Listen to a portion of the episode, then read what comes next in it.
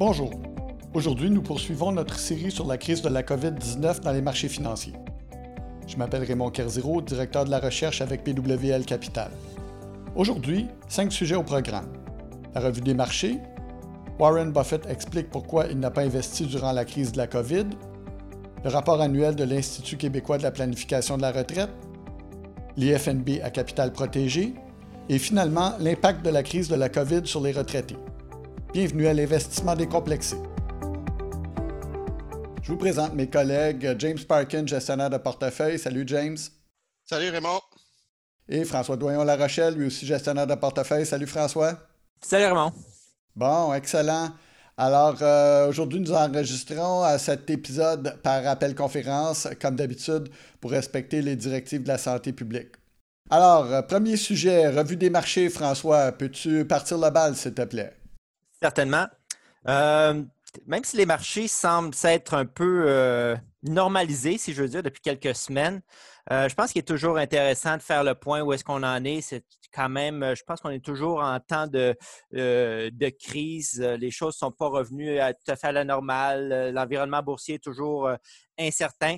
Donc, en date 19 mai, à ce jour, cette année, le TSX est à la baisse de 12,5 Le SP 500, lui, en dollars US, est à la baisse de 9,3% En dollars canadiens, le SP 500 moins 2,7% Donc, on est presque revenu euh, en territoire neutre.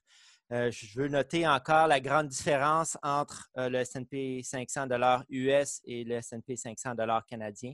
6,6% de différence due à l'appréciation du dollar US versus le dollar canadien. À l'international, maintenant, devise locale, moins 16,5 À l'international en dollar canadien, moins 12,9% Donc, encore là, le recul du dollar canadien versus les, autres grandes devises, dont l'euro, le yen, fait en sorte qu'en dollars canadiens, l'investisseur mieux, fait. Donc, une différence entre les deux, l'international en, devise locale et l'international en dollars canadiens, différence de 3,6% Sur les marchés émergents, moins 11,5% euh, ce jour cette année.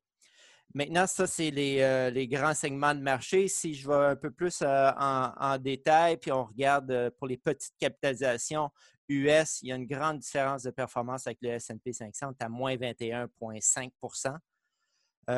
Maintenant, pour les titres de valeur, on est à près de moins 21% puis ça, c'est en contradiction complète avec les titres de croissance qui, eux, sont en territoire positif à ce jour cette année à 1,2% positif. Donc, quand même un écart de près de 22% entre les titres de valeur et les titres de croissance à ce jour cette année en 2020. Ça, c'est toujours en dollars américains, hein, François? Toujours en dollars, oui, en dollars américains, les deux. Donc, l'écart est quand même considérable. Euh, je vais revenir à mes portefeuilles maintenant équilibrés. Je continue à mentionner qu'il n'y a pas de frais dans ces portefeuilles-là. Il n'y a pas de couverture de change. On a parlé des différences en, dollars US, en dollars canadiens, de devises locales. Donc, il n'y a pas de couverture de change. Il n'y a pas de titre de petite, capitalisation, puis il n'y a pas de titre de valeur dans ces où il n'y a pas de biais vers les titres de valeur dans ces portefeuilles-là. Donc, un portefeuille équilibré, 60% actions, 40% obligations, à baisse à ce jour cette année, moins 3,7% le portefeuille conservateur, lui, 40% actions, 60% obligations à la baisse de 1,3% presque revenu en territoire neutre. Et pour le portefeuille de croissance, 80% actions, 20% obligations à la baisse de 6,4% Ça, c'est le portefeuille qui est un petit peu plus agressif. Donc, ton portefeuille, euh, ton portefeuille équilibré, 60% euh, actions, 40% obligations, il se porte quand même assez bien là, pour pour une mauvaise année en bourse, euh, on, ne s'en tire pas, pas, trop mal. Il se porte relativement bien, comme tu dis, Raymond. Puis euh, moins 3,7 Donc, c'est une année qui est tout à fait normale. On ne dirait pas qu'on est en crise de coronavirus. Hmm. Ça, c'est dû à la remontée, là.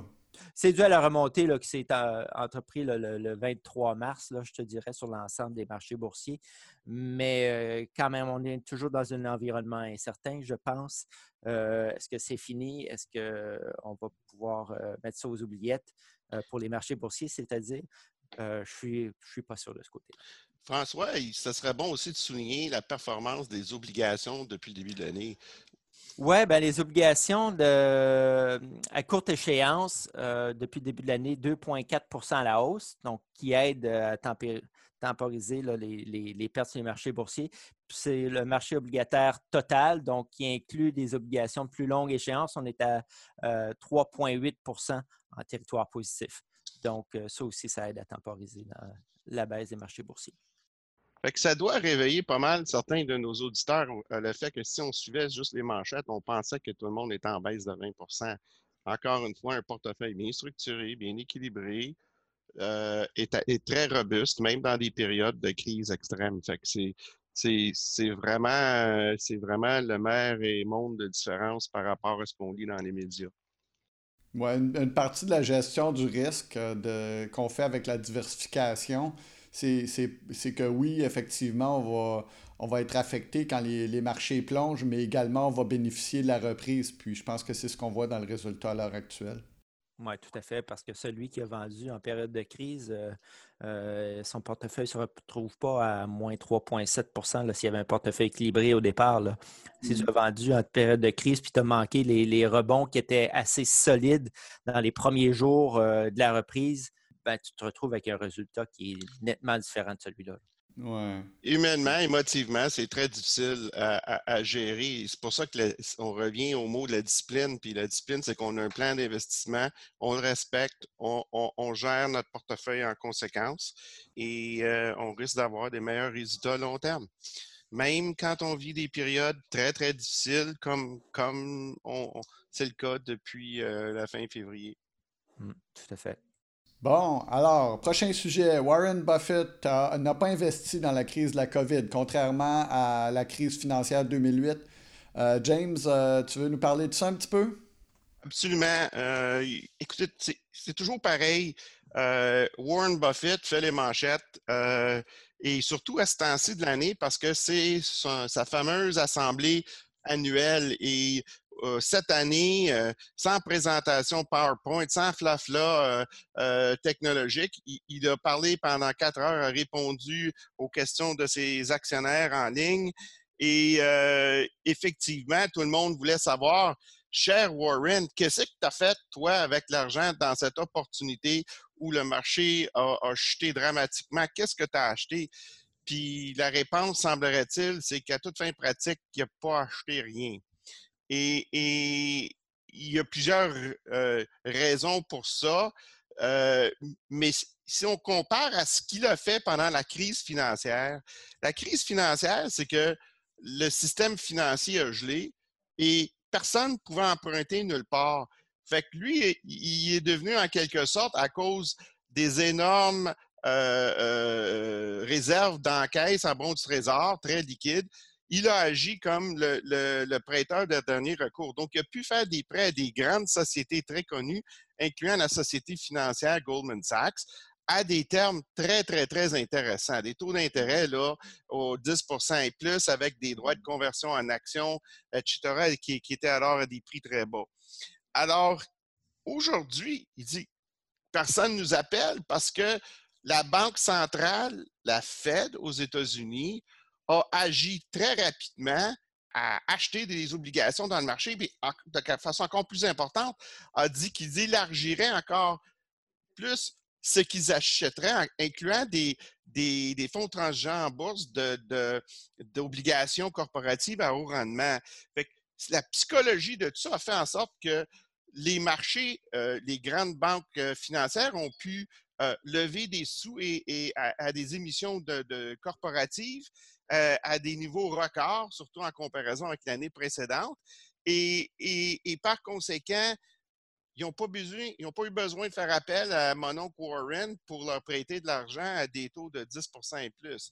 Fait qu'il a dit simplement, j'ai pas eu l'opportunité. Fait, fait il affirme que c'est un très bon moment d'être un emprunteur. Donc, euh, je trouve que euh, nos auditeurs devraient retenir ce point-là parce que je pense que ça va être un thème qui, va se poursuivre, que ce soit pour les gouvernements ou pour les corporations, que les taux vont rester très bas. Et, tout le monde, tous ces gens-là, évidemment, avec, euh, avec des termes appropriés, vont pouvoir emprunter à des taux très intéressants et même très, très bas sur une base historique. Donc, c'est ce qui est arrivé. Mon oncle Warren, personne qui l'a appelé pour dire hey, j'ai besoin de ton, ta réserve, il y a 125 ou 135 milliards US en bons du trésor. Fait que, il est encore assis sur son, sur son, son gros magot. Il s'est fait voler le spectacle par la Réserve fédérale, en quelque sorte, parce qu'en 2008, ce, ce, que, ce, que, ce que la situation nous fait réaliser, c'est que la Réserve fédérale a quand même laissé le marché se débrouiller avec ses problèmes pendant un bon bout avant d'intervenir plus, euh, plus, avec de façon plus musclée. Techniquement, le quantitative easing, c'était très controversé à l'époque et, et, et euh, c'était pas évident, mais aujourd'hui, avec le recul de 12 ans, euh, les experts des marchés financiers, les grands joueurs institutionnels réalisent que ça a fonctionné, ça n'a pas créé de l'inflation, mmh. ça a fait la job, comme, comme tu dis si souvent, euh, Raymond. Et, et, par conséquent, ça l'a sécurisé encore plus rapidement des marchés financiers que, que ça l'a été dans, dans, la période de la crise financière? Ah, nettement, puis on a vu ça sur les écarts de crédit dès qu'il y a eu l'annonce de la Réserve fédérale, puis les mesures qui ont été mises en place, les écarts de crédit ont rentré puis sont revenus à des, des moyennes presque historiques. Donc, euh, euh, ça a été très positif. Est-ce que ça veut dire que c'est plus, plus risqué investir en bourse? Non, non c'est toujours risqué investir en bourse, vraiment. Non, mais c'est vrai, si la Réserve fédérale va voler à notre secours à chaque fois, hein, peut-être qu'il y a des gens qui vont être tentés de prendre plus de risques. Mais là, tu t'en viens la politique, là, Raymond. dangereusement, à mon avis. on est fiers du fait qu'on est apolitique dans nos points de vue ici euh, au balado. OK, parfait. C'est beau. Donc, euh, mais je parle pas de politique québécoise, hein, je vous ferai remarquer. Euh, mais moi, ce que je retiens quand même, c'est qu'il y a quel âge, euh, M. Buffett? Est-ce qu'il a dépassé les 90 ans? Il va avoir 90 ans cette année. Fait que, hmm. et, les gens, euh, tous les, commentateurs qui ont écrit au sujet de son acuité mentale, c'est-à-dire à quel point son intelligence, sa capacité de communiquer. Sa, il, il, a tenu l'audience pendant quatre heures, il faut le faire. Il a 90 ans. Mon père a 91 ans, puis il est en très bonne shape mentalement. Mais est-ce que je le verrais parler devant un groupe euh, aussi, aussi impressionnant comme défi que, que Warren a, relevé euh, il, y a quelques, il y a quelques jours à son assemblée? C'est tout un bonhomme, c'est tout un spécimen humain. C'est vraiment impressionnant. Ouais, personnellement, je sais pas pour vous, mais moi, à 90 ans, il est peu probable que je réponde à des questions pendant 4 heures de temps. OK, d'accord, merci. Donc, euh, prochain sujet. Donc, euh, on a lu euh, le rapport annuel de, de l'IQPF et de FP Canada. IQPF, ça veut dire Institut québécois de planification financière. Oui, James? Peut-être que ce serait bon, Raymond, de, comme entrée de matière, pour certains de nos auditeurs, ils ne connaissent pas l'Institut. Euh, je, pourrais prendre, si tu veux, euh, quelques minutes pour. Oui, tout à fait, avec plaisir. Je t'accède de, de la parole, mon cher ami. Écoute, l'IQPF, c'est une innovation québécoise. Euh, avant presque n'importe quelle juridiction en, en, Amérique du Nord, ils ont été leaders à réglementer euh, au Québec euh, la profession de planificateur financier. Fait que euh, le, mandat de, l'Institut québécois de planification financière, c'est que selon la loi, c'est le seul organisme au Québec autorisé à décerner le diplôme de planificateur financier et à établir des règles relatives à la formation continue de ces diplômés. Puis seuls les professionnels diplômés par l'Institut québécois de planification financière sont autorisés à porter le titre de planificateur financier. Évidemment, notre licence est aussi euh, réglementée par euh, l'autorité des marchés financiers, mais en fait, puis ça, c'est, ça existe depuis 1988. Fait que moi, personnellement, j'ai deux titres, un de gestionnaire de portefeuille, j'ai un titre de planificateur financier, et ça, j'en suis à depuis 1988. Euh, Donc, ça fait presque 32 ans, ça se peut-tu? En tout cas, j'étais très jeune quand j'ai eu mon diplôme.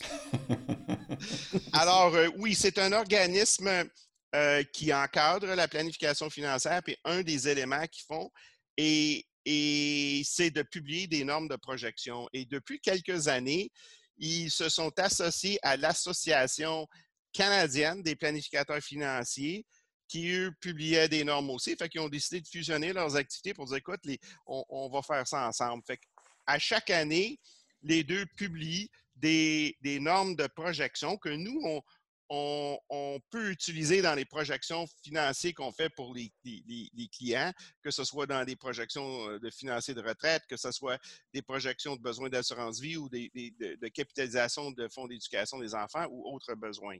Merci pour l'introduction, euh, James. Euh, je pense qu'effectivement, pour nos auditeurs, c'est bon de se familiariser. C'est un organisme, c'est assez exigeant, je crois, de devenir membre de l'IQPF en termes de formation. Oui, c'est très bien structuré. Il faut écrire un examen, il faut suivre des cours, il faut avoir une formation. Donc, ça prend un, investissement. Pour la plupart des gens, il faut faire un, un, diplôme de, de post-premier cycle universitaire. Puis ensuite, il faut faire l'examen euh, d'études de code de l'Institut. Fait que c'est un investissement en temps et argent qui est assez important pour ceux qui mmh. s'y engagent, mais c'est un excellent programme, puis ceux qui, qui s'intéressent, je recommande fortement. Pour les auditeurs, qui ont besoin de, de, conseils en planification financière, c'est sûr que c'est vers ces professionnels-là qu'il faut se diriger. C'est la référence. OK, d'accord. Donc, finalement, pour en venir à nos moutons, on parlait de projection. Euh, et puis, il y a différents aspects dans ce rapport-là, mais un des aspects principaux, c'est le, les projections sur les rendements euh, espérés des classes d'actifs. Euh, donc, eux, ils, publient des projections. Et nous, de notre côté, PWL, on fait nos propres projections. Et euh, j'ai pensé que ça serait peut-être intéressant euh, de comparer les deux. Donc, d'où proviennent euh, les projections de l'IQPF? C'est quand même assez rigoureux. Ils vont premièrement se référer aux projections du régime de pension du Canada. ils vont se regarder aussi les projections de retraite Québec. la troisième source, c'est un sondage auprès des grandes maisons d'actuaires. Et euh, finalement, ils vont euh, consulter des firmes qui font de la planification financière. PWL euh, est l'une d'entre elles. Donc, on, a, on a contribué à cette projection-là pour une partie. donc, si je compare les domaines où ils font des projections, je dirais que le commentaire général, c'est qu'on est assez proche, sauf pour un ou deux domaines.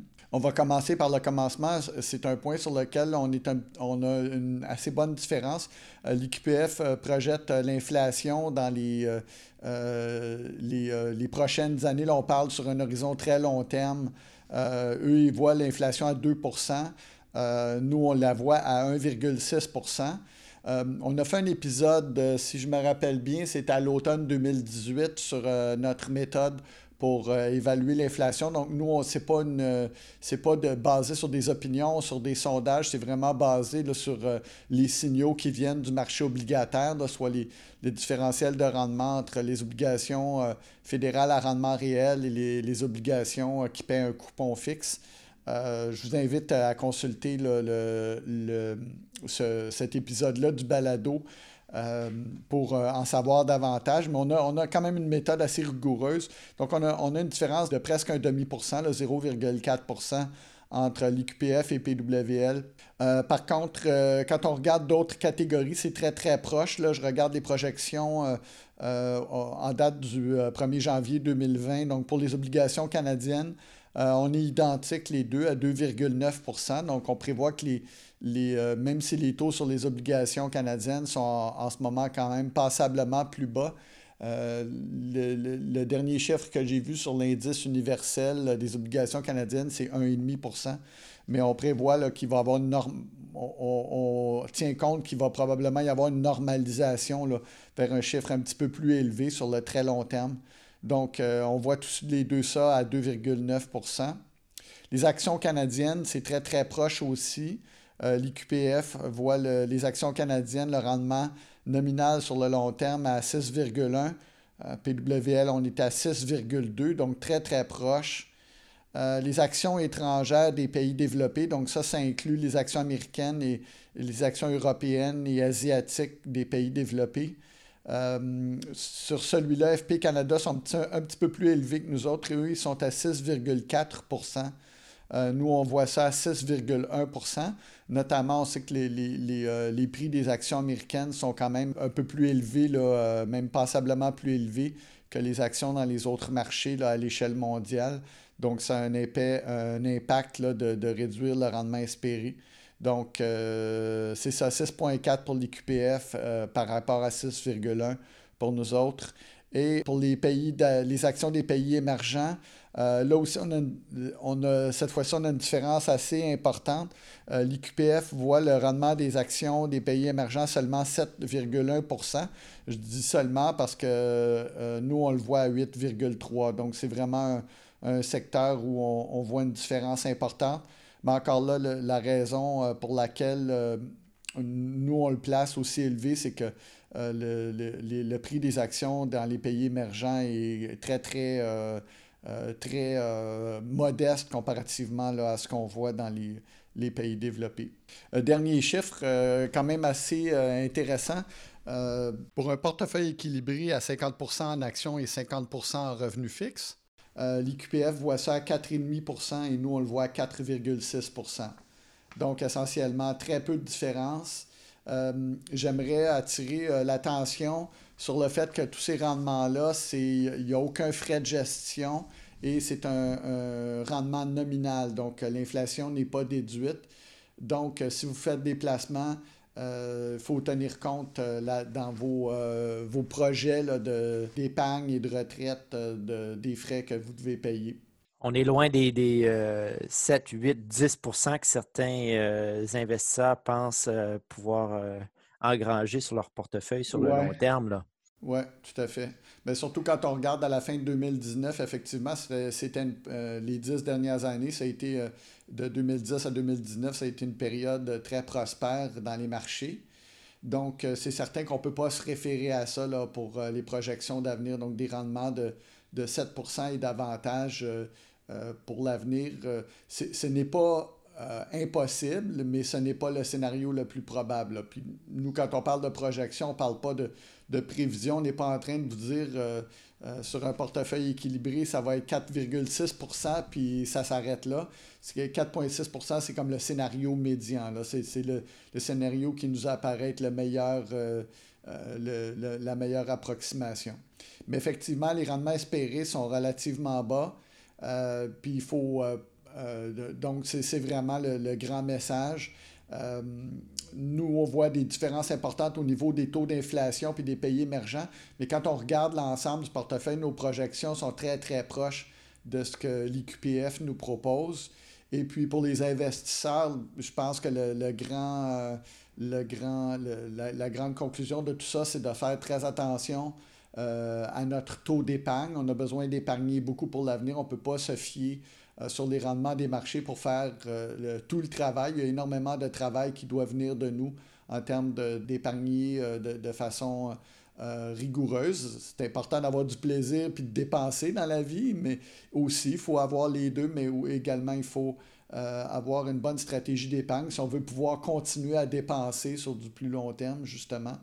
Et euh, le dernier point, faire très attention aux honoraires de gestion parce que essentiellement sur un, rendement espéré de 4,6% si on paye 2% euh, d'honoraires de, gestion sur nos fonds communs de placement, euh, on vient juste de... Il y a une expression pour ça, le, le, le, verre, le verre vient juste de manger le poisson.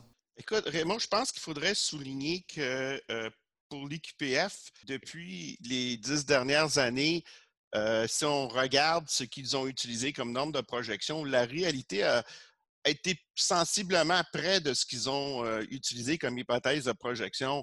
Et nous, en clientèle, encore une fois, c'est une question de gestion d'expectative. Euh, on peut penser qu'avec la chute dans les marchés, que ça augmente le rendement espéré si on investit en ce moment? La réponse, c'est oui.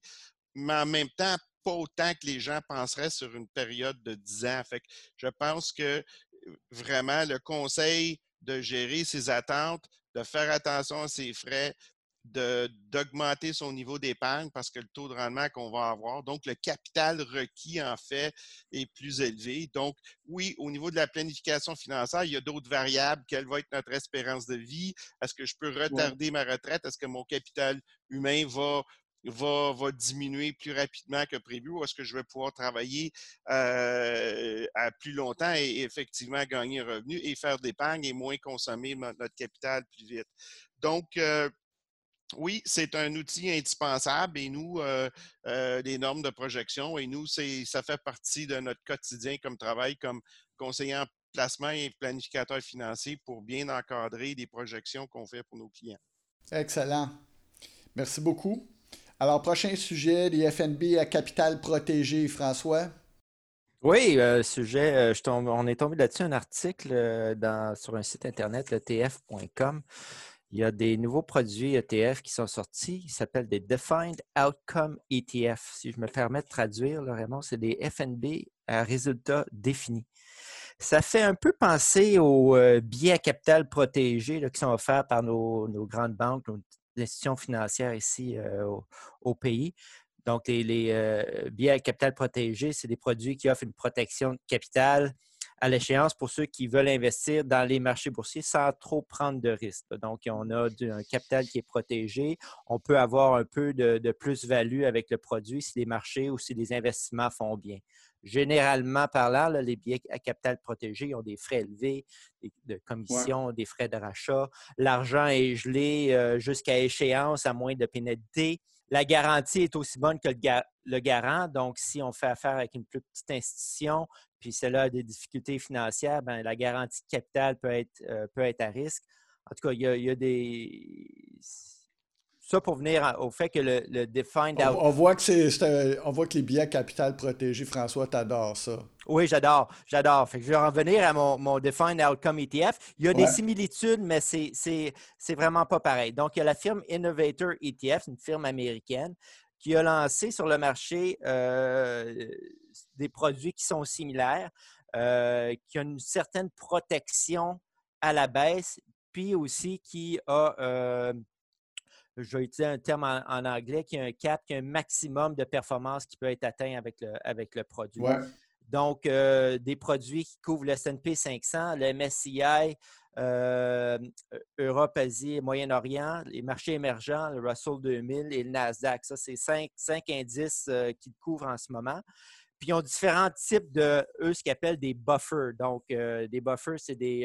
James, peut-être tu peux m'aider avec le terme en français, des, des coussins, si on veut. Hmm. Oui, un, buffer, c'est ça. C'est un coussin, c'est quelque chose qui va réduire les extrêmes de, de, de scénarios de résultats. Dans ce cas-ci, c'est pour réduire la perte. Donc, ils ont des buffers à 9 ils ont des power buffers à 15% puis des ultra buffers qui vont donner une protection jusqu'à 30 je suis vraiment épaté. Juste une note, euh, François, euh, je n'ai pas remarqué si tu en as fait mention, mais ça se négocie aux États-Unis, ces produits-là?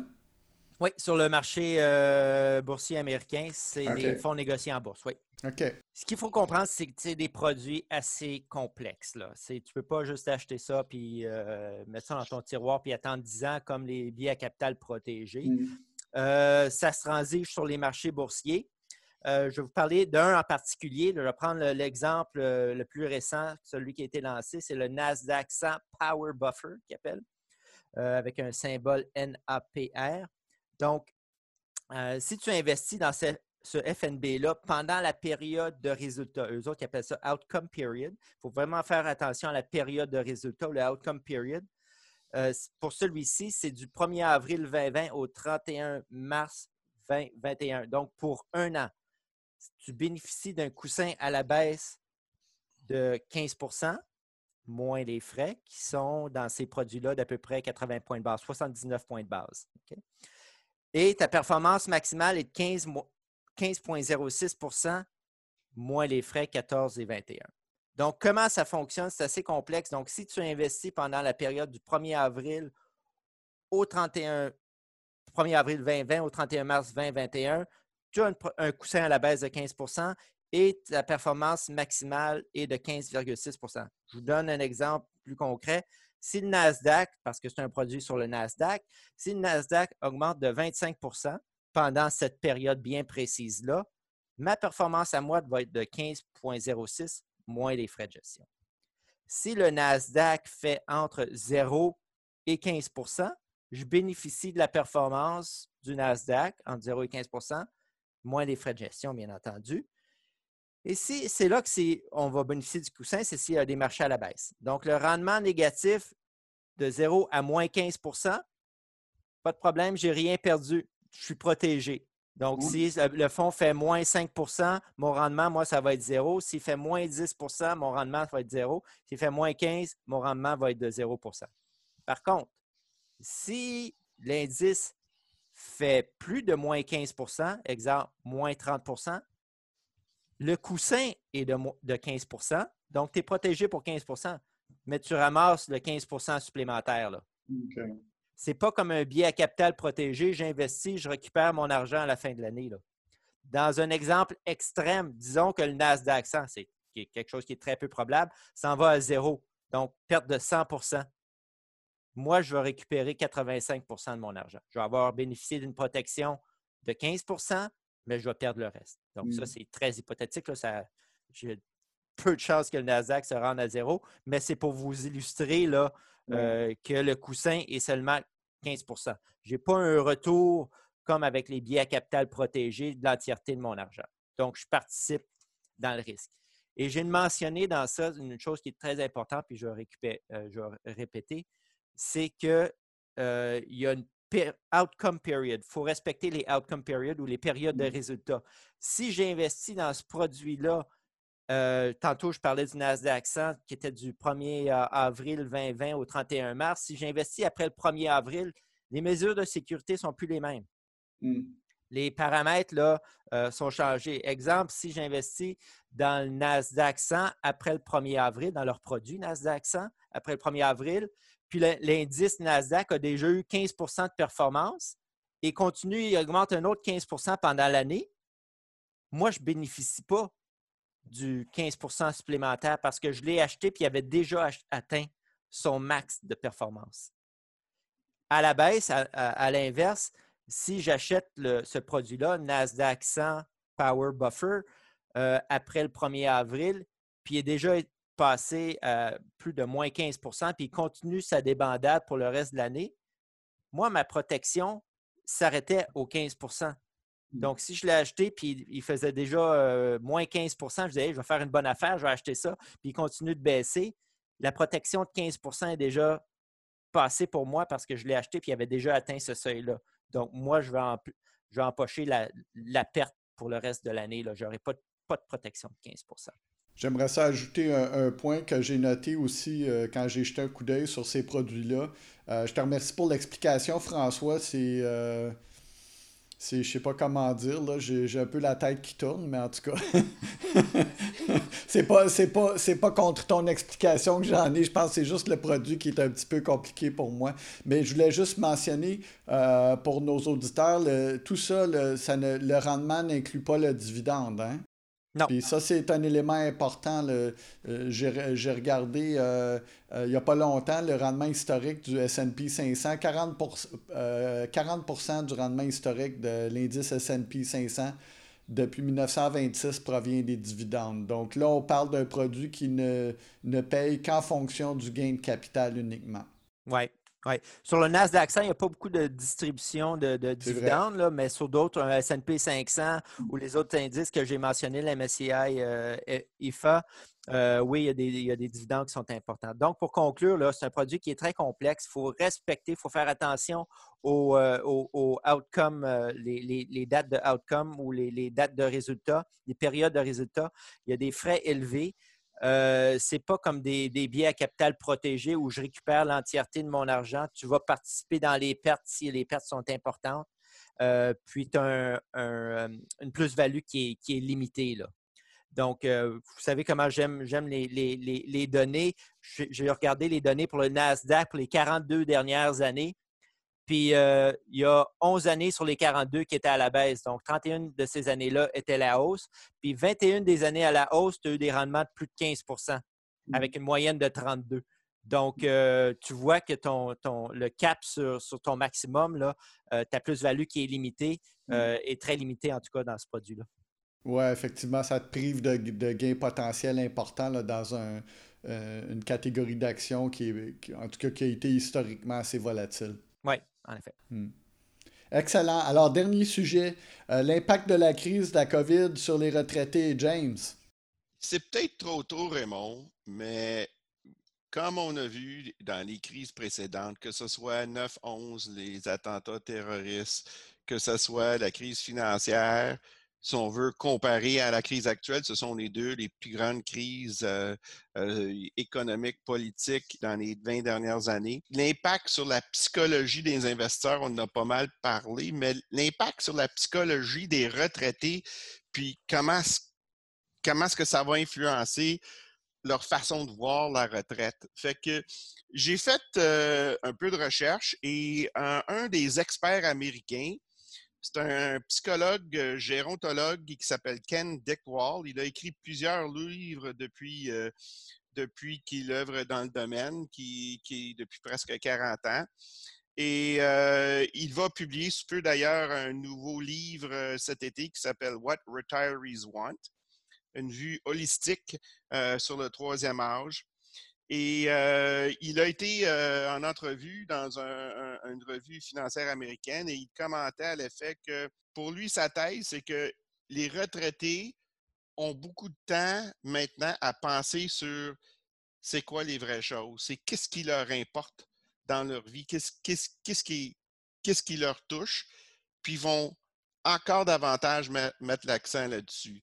Il prévoit que cet exercice d'introspection, si on veut, forcer euh, par rapport à son espérance de vie, parce que oui, l'économie a été mise sur pause, mais en réalité aussi, il y a le choc que le COVID peut nous affecter. on sait que les gens en haut de 70 ans, ce sont les plus vulnérables.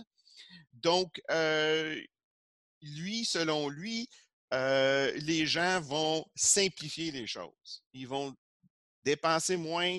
Ils vont aussi mettre l'accent sur les, relations interpersonnelles, que ce soit familiales ou avec des amis.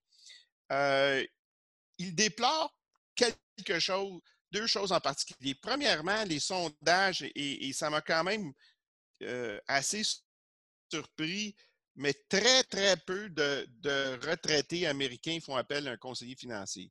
Il y a toutes sortes de raisons pour ça.